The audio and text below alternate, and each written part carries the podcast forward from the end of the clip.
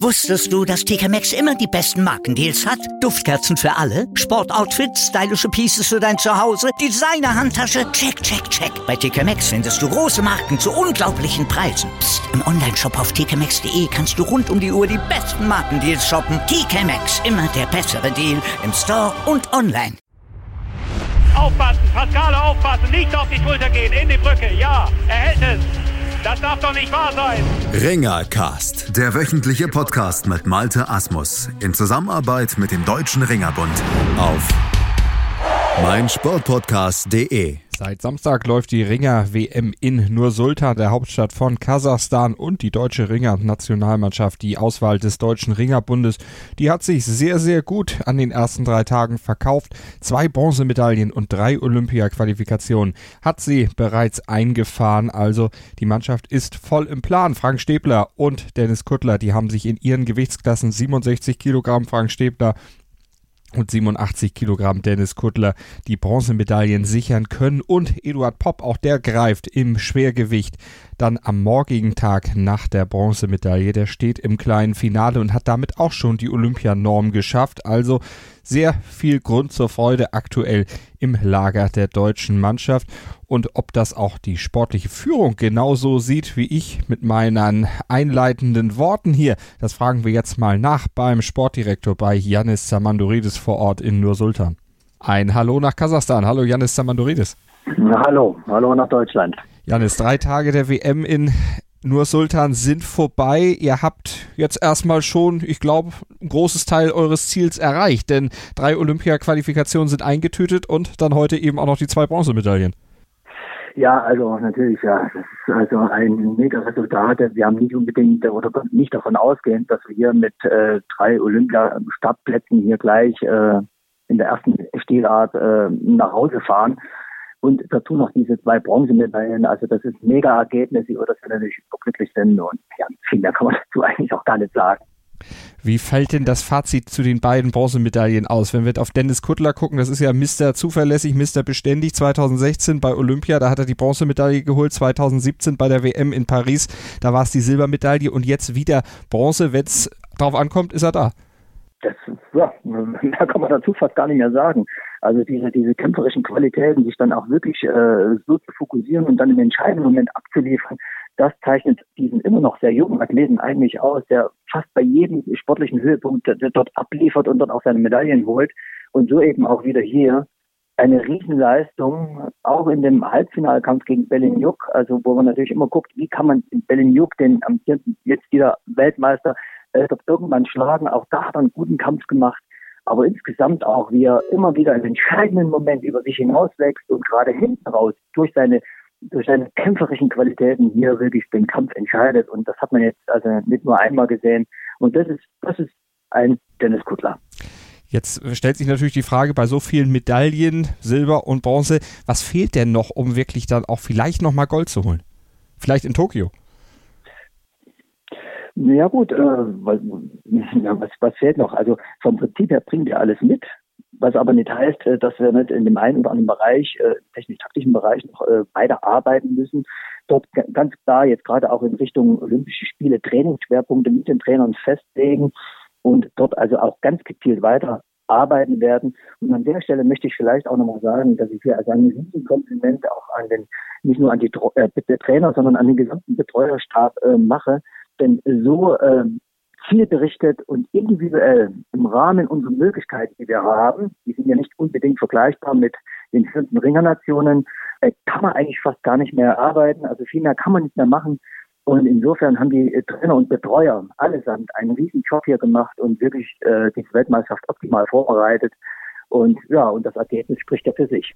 Und das Ergebnis spricht auch für Frank Stäbler in der Klasse bis 67 Kilogramm. Der musste ja unheimlich abkochen. Wir haben das ja im Vorfeld schon in diversen Medien auch verfolgen können, was er da auf sich genommen hat, was das auch für, ja, schon fast eine Folter ist, die er da auf sich nehmen musste, um eben von seiner vorherigen Gewichtsklasse fünf Kilo runterzukriegen.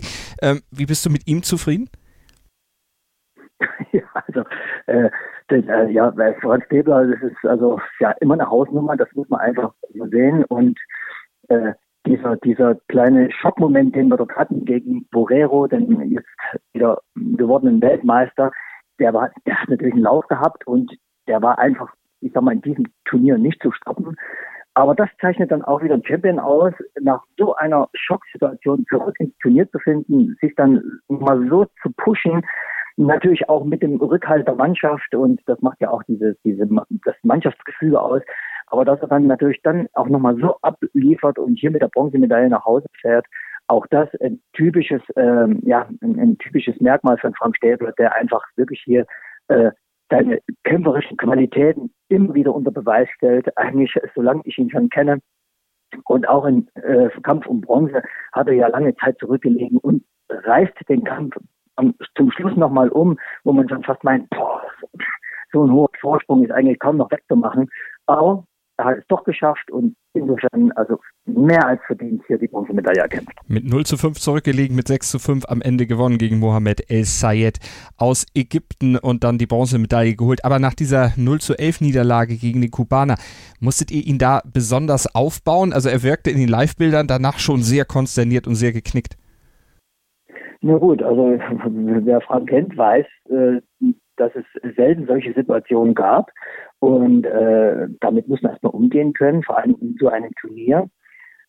Und da muss ich sagen, da haben natürlich auch da die Trainer äh, wieder einmal mehr einen guten Job gemacht, die ihn dann sofort wieder aufgerichtet haben. Und das muss man dann einfach sofort wieder ausblenden. Das war einfach eine Situation, wo er dann auch selber für sich analysiert hat, hm, ich war doch nicht 100 Prozent da. Insofern äh, umso besser, dass er dann wirklich wieder zurück ins Turnier gefunden hat.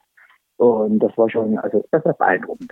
Aber du kannst das aus Ringersicht uns vielleicht auch nochmal erklären, dieses Abkochen, dann wirklich fünf Kilo verlieren zu müssen und dann vor allen Dingen auch in den Tagen vor dem Kampf, vor dem Wiegen, kaum noch was zu essen, kaum noch was zu trinken, eigentlich nur zu trainieren, nur zu schwitzen, um möglichst viel zu verlieren. Wie sehr zehrt das wirklich und wie sehr wirkt sich das dann auch auf die Leistungsfähigkeit im Kampf dann, wenn es drauf ankommt, aus?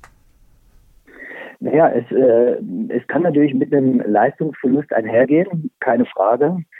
Äh, auf der anderen Seite muss ich sagen, so professionell, wie er das angegangen ist, und er hat es wirklich, also äh, da hat er wirklich nichts dem Zufall überlassen. Äh, also viel professioneller kann man es eigentlich schon gar nicht mehr machen. Und insofern hat er selbst äh, dann mit seinen 67 Kilo immer noch gut ausgesehen und hat auch gut dargestanden. Und äh, in der Gesamtheit, in, was das, was das gesamte, gesamte äh, die Leistung, den, der, der, oder den Leistungsabruf für diese Weltmeisterschaft betrifft, ja, das war ja einfach grandios. Also da hat man ja gar nicht viel gemerkt, dass er da wirklich äh, so viel Substanz verloren hat, wenn ich diesen einen Kampf gegen Borrero mal ausblende. Hm. Stimmt also zuversichtlich dann für Tokio aus Sicht der Verantwortlichen bei euch im Ringerbund? Äh, auf jeden Fall. Ich bin auch der Meinung, wenn er das nächste Mal auf Borrero trifft, wird das ein völlig anderer Kampf werden. Davon bin ich überzeugt. Der Borrero ist natürlich, der Kubaner ist Weltklasse, überhaupt keine Frage. Und die hat der dreifache Weltmeister, auf den Weltmeister und Olympiasieger getroffen. Und es kann jeden mal kalt erwischen, aber dann eben auch wie ein Champion zurück ins Turnier zu finden, das zeichnet Frank Stäbler aus. Und genau das haben alle, denke ich, hier auch gesehen. Dann lass uns noch auf die, Olymp äh, auf die nicht-olympische Gewichtsklasse bis 72 Kilogramm gucken. Michael Wittmeier, starker Vierter gewonnen. Also grandios. Das ist jemand, der von seiner Ringweise, den man automatisch im Kopf liest, das geht gar nicht anders. Also wirklich eine absolut kämpferisch starke Leistung. Am Ende hat es nicht ganz äh, zur Medaille gereicht, aber er hat auf jeden Fall hier eine Duftmarke hinterlassen. Also wirklich, also mit dem fünften Platz bei seiner ersten Weltmeisterschaft wirklich eine starke Leistung. Und also das, er kann hier wirklich äh, erhobenen Hauptes nach Hause fahren. Das war wirklich toll. Und er hat auch dann im Anschluss natürlich auch im Team zur Verfügung gestanden, um auch äh, die anderen noch vorzubereiten. Mit äh, einer Verletzung am Fuß, das ist auch nicht so selbstverständlich in diesem Team, allerdings dann doch. Und die Grekos könnten ja morgen noch eine weitere Medaille holen. Eddie Pop, der steht ja dann auch im Kampf um Bronze, könnte also die dritte Bronzemedaille werden. Wie siehst du seine Chancen morgen dann im kleinen Finale? Na gut, er wird es schwer haben, keine Frage, aber das hatten alle bisher. Äh, die Chance ist da. Und äh, wenn er so ringt wie also in, gerade im, im Halbfinalkampf gegen den äh, früheren Weltmeister aus der Türkei, Kaya also dann ist eigentlich alles möglich.